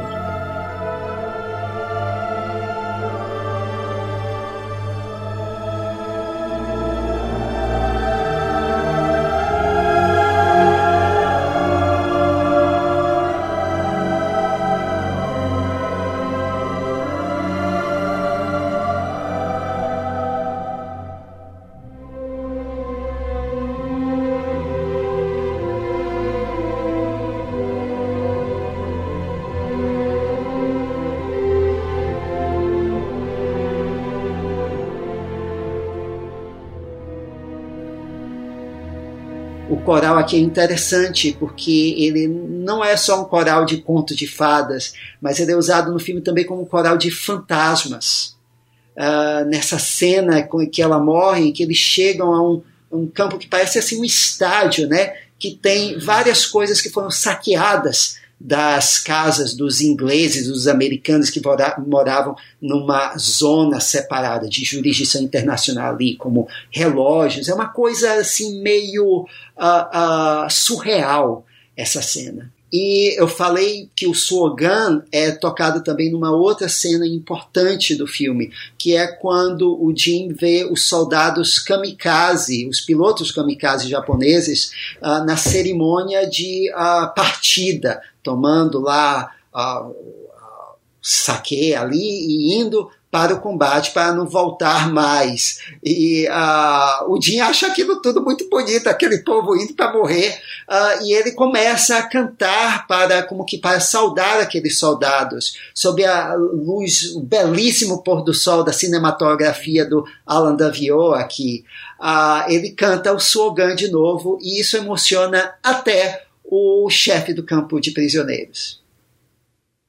Bem, Agora, o ponto alto da trilha, que nem é uh, o tema do Cadillac dos Céus, o tema principal do filme, é um tema que também só toca uma vez, que é quando uh, nós temos uma passagem de tempo entre uh, o Jim ser preso pelos japoneses e, a, e a, ele já está ali há algum tempo, alguns anos, já assentado no campo de prisioneiros. E aí a gente tem uma montagem rápida do Jim correndo pelo campo, fazendo várias tarefas, e, uh, e aí a gente vai sendo apresentado aos vários personagens e a dinâmica ali do campo de concentração. Mas uh, é, a faixa do Williams é uma faixa leve, uma faixa que destoa de todo o resto do filme, porque para o Jim ali, isso é uma grande brincadeira, uma grande aventura. E o nome da faixa é, inclusive, A Nova Vida do Jim, Jim's New Life.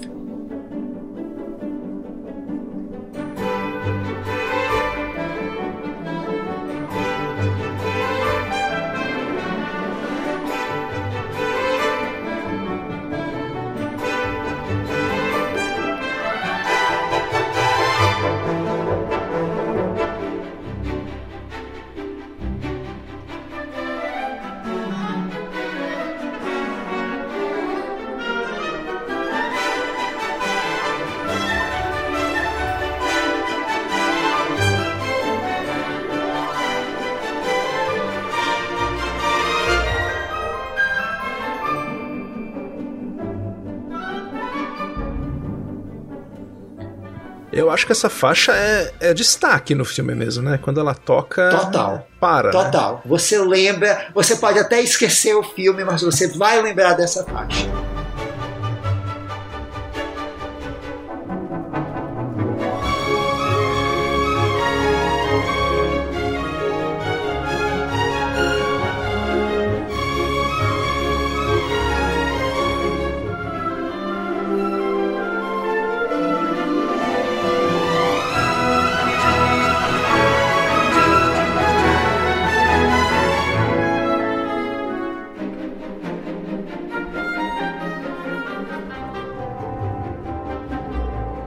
Primeira metade do filme, Maurício, eu acho maravilhosa do Império do Sol. Acho que é uma das melhores coisas que o Spielberg dirigiu, a primeira metade. Eu acho que o filme cai um pouco no final. Na segunda metade, assim, não sei o que acontece, mas não, não tem, mas.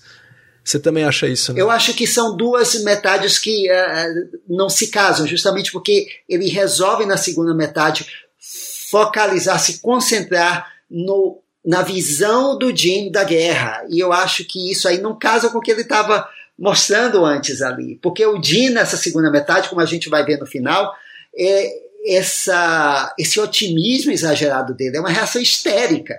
Ah, que ele está tendo a tudo que ele está vendo ali. É como uma, uma forma, um mecanismo de defesa. Então perde-se um pouco aqui. Mas Gustavo tem uma outra faixa de destaque, que é a faixa que toca quando caem uh, mantimentos dos céus, é o fim da guerra, uh, e comida. Aliás, esse é um filme que se come muito. O que eu mais me lembro do filme são as cenas de gente comendo. Comida boa, comida ruim, comida estragada, gorgulho. É, é, é impressionante como tem gente comendo nesse filme. Uh, embora o pessoal passe muito apertado e passe fome. Mas, uh, e aí o Di estava morrendo de fome. Aí começa a, a cair dos céus mantimentos que os aliados trazem. O Jim está de volta ao campo de prisioneiros e aquilo é novamente uma grande brincadeira para ele, porque agora ele tem comida e ele está passeando de bicicleta ali por aquele campo abandonado. E nós ouvimos uma cantata do Williams. Ele pegou Uh, uh, o Salmo 33 da Bíblia, o Exultate Justi, uh, e que como celebrem os justos, uh, que é como se fosse uma música justamente de liberação, porque caem aqueles mantimentos dos céus e finalmente os aliados chegam.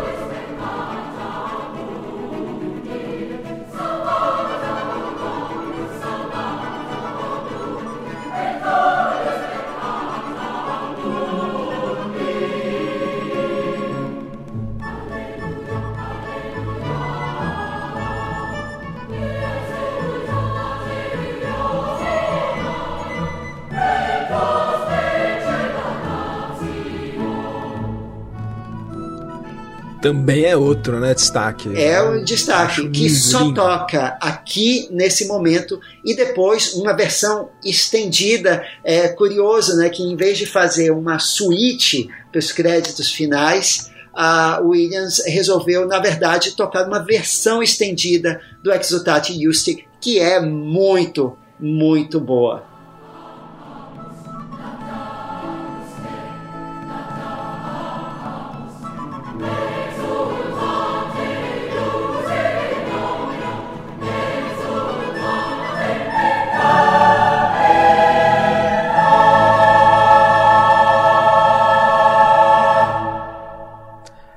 Assim, eu, nós não, não somos especialistas em música, a gente não sabe ler música, tudo, mas eu tava lendo, Maurício, um cara que analisou essa trilha, E ele falou que essas três melodias que a gente falou, o Exultate Just, que você falou agora, o tema do Jeans New Life e o Cadillac dos Céus, eles são, eles têm uma, a mesma base que o Williams transforma em três temas. Então seria tudo três versões de um tema do Jim ou Como do filme. progressões na vida dele. E mostra o talento dele como compositor, né? De como ele consegue deixar tão diferentes essas que, melodias que têm a mesma base, né? Eu não saberia identificar que é a mesma melodia. E é, é uma coisa típica do Williams, né? A gente já falou disso quando uh, no nosso, um dos nossos primeiros episódios sobre as trilhas de Guerra nas Estrelas, como ele retrabalha o tema do Darth Vader para ser o tema do Anakin Skywalker, né? É, ele transforma, né? Vira, do avesso, é um compositor muito cheio de recursos, né, o John Williams. Mesmo esse filme do Spielberg na época era um filme que achavam que ia bombar no Oscar. Teve indicações Teve técnicas, seis né, indicações, acabou... é, e não levou nenhuma. E assim, e é um filme também que todo mundo diz, ah, flopou. Ele não flopou, ele foi muito bem de bilheteria, ele se pagou. Só que é, foi exatamente como a 1941, né? Não foi uma bilheteria Spielberg, como o pessoal esperava. E também não, não é esse que vai ser ainda o grande filme adulto, né, do Spielberg. Embora aqui você veja que ele é, é um diretor de épico. Ele é, as, as cenas de multidão novamente são impressionantes e eu quero vê-lo ainda fazer um grande épico com multidões estilo David Lean. Ele está mais maduro para isso. Não, acho que ainda vai, ainda vai. E Maurício, o último filme que a gente vai falar nesse episódio, pelo avançar da hora, é o filme que ele fez logo na sequência depois do Indiana Jones e a Última Cruzada, que a gente também vai falar no nosso episódio especial de Indiana Jones. É o filme de 89, Além da Eternidade, Always. Esse filme é um remake de um filme de 43 que o Spielberg ama, que é A Guy Named Joe. Ele gosta tanto desse filme que ele até aparece numa ceninha do Poltergeist. É o filme que o casal Freeling está assistindo lá enquanto eles fumam maconha. O, o Richard Dreyfuss, quando eles estavam filmando Tubarão, também eles descobriram que tem esse filme em comum. O Richard Dreyfuss, inclusive, é um fã ainda maior do que o Spielberg, ele viu o filme mais de 30 vezes. Daí, quando chegou a hora de fazer o remake do filme, o Spielberg acabou chamando o Dreyfuss para ser protagonista. Eu acho que, por mais que eu goste do Richard Dreyfuss, acho que ele é um não tem como não gostar dele, né? Tendo feito Contatos Imediatos, tendo feito Tubarão. Ele é um ator que, na época, ele tava com filmes ótimos. Ele fez o Tocaia, que era engraçado, bom. O Vagabundo Nota Roda. Ele tava numa fase boa, mas o Richard Dreyfuss, ele não é o protagonista de um filme romântico. Ele é um cara mais pra comédia. Ah, a não ser isso, comédia tipo romântica. Tipo o que deu a ele. Garota, do, do Adeus. Adeus. que deu a ele o Oscar, né?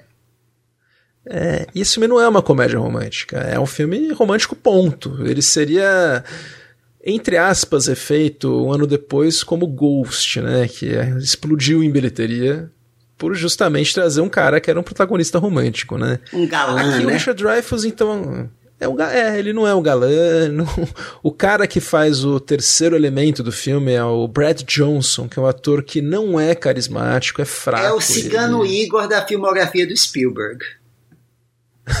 Total, né? E é um filme que, assim, ele é muito bem feito, como tudo que o Spielberg faz. Tem cenas, assim, com uma técnica impecável, só acho que ele é, tem miscast. O Spielberg queria o Paul Newman para ser o protagonista, imagina? Não deu certo. Queria o Tom Cruise para fazer o papel do Brad Johnson, também não deu certo. O ponto que ele acertou no casting foi da Audrey Hepburn, que daí não tem erro, né? Foi o último papel dela. Ela faz o, o anjo, um personagem chamado Hep, que explica pro personagem do Richard Dreyfuss que ele morreu. É um piloto que morreu num acidente aéreo. Ele trabalha daqueles pilotos que jogam água em incêndios, né? E verdadeiros aviões tanque. E ela faz esse papel, é um sempre um prazer ver a Audrey Hepburn em cena, ela com aquela voz característica dela, é um personagem angelical mesmo. Você vê que é uma pessoa fora que pertence a outra a outra casta. Audrey Hepburn em cena num filme dos anos 80, você fala, nossa, é o casting mais inspirado. O John Williams aqui, Maurício, ele faz o, uma coisa boa, ele fica meio que em segundo plano. O filme tenta ser engraçado e o John Williams não tenta acentuar a comédia. Talvez até pela presença do Richard Dreyfuss, né? Eles tentam deixar o filme mais com um toque muito leve. O John Goodman tá bom no papel, ele faz um amigão deles tal. A Holly Hunter faz a protagonista, que também não é aquela protagonista que você pensa de um filme romântico tal. Enfim, né? Foi como foi. E o Williams, ele tem, assim, ele poucas oportunidades para aparecer. É um daqueles filmes da dupla que tem pouca trilha. Uma hora que tem trilha de destaque é numa faixa meio cômica. Eu falei que tem pouca música cômica, mas aí tem. É quando tem um incidente que vai acabar levando a personagem da Holly Hunter ao encontro do personagem do Brad Johnson.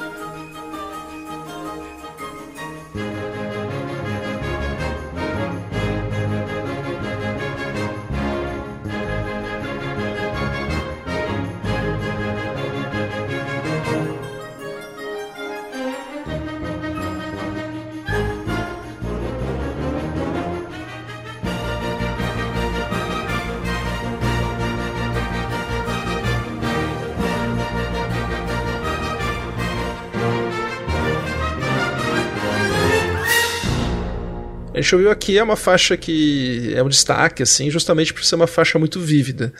Mas é muito, muito cheio de momentos etéreos essa trilha do John Williams. Tem poucos temas identificáveis. Um tema que a gente acaba identificando muito bem é o tema do romance dos dois, do personagem da Dorinda, da Holly Hunter, e do Joe, que é o, o Richard Dreyfuss. A gente ouve esse tema com mais clareza só no final do filme, quando finalmente o Joe reaparece para Dorinda numa cena embaixo d'água impecavelmente dirigida e fotografada pelo Michael Solomon.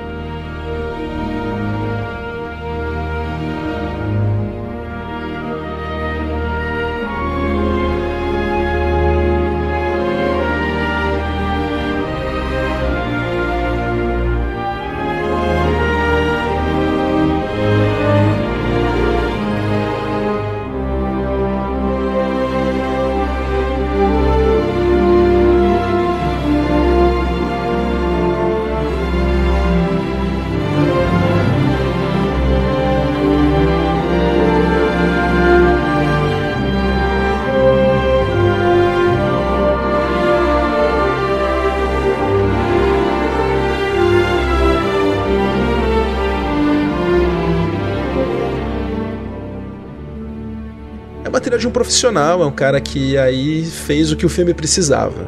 Então tem aquela coisa, ah, o John Williams gosta de aparecer muito nos filmes tal. Não, aqui ele soube quando ficar um pouco mais recluso na trilha. Você gosta do Além da, da Eternidade? Você já viu? Você lembra dele? Chegou a rever, não? Ah, continua um filme, ah, digamos assim, sonolento. É, não, não é um filme. É, tá lá embaixo na filmografia. É um filme né? genérico. É, até como filme romântico é genérico. Não tem nada no filme assim que uh, justifique ele ter sido feito. A não ser, claro, Audrey Hepburn. Ok. É, era um projeto muito pessoal. Aí. Eu acho que o casting foi um miscast monstro aí. Enfim, não foi flop também, rendeu 74 milhões, ele se pagou também. É um filme que o Spielberg ama, ele sempre fala do Always, tem pôster lá no, no, no escritório dele e tudo, é um dos filmes do coração dele. Enfim, ele fez para ele, né? Daqueles anos que ele fazia dois filmes, um para o estúdio, um para mim. E com isso a gente encerra esse episódio, com esse filme do coração. No próximo episódio nós vamos falar de Capitões Gancho, vamos falar de listas, vamos falar de navios negreiros, vamos falar de resgate de soldados. É. Quem viver verá, né, Maurício? Pois é, mais um capítulo da nossa saga Spielberg Williams. Agora, Gustavo, vamos encerrar este episódio aqui com uma coisa que era tradição nos campeões de bilheteria da década de 70, que era a faixa estilo discoteca. E sim, pessoal, você não pediu, mas existe a faixa estilo discoteca das cinco notas de contatos imediatos do terceiro grau. Solta aí, DJ.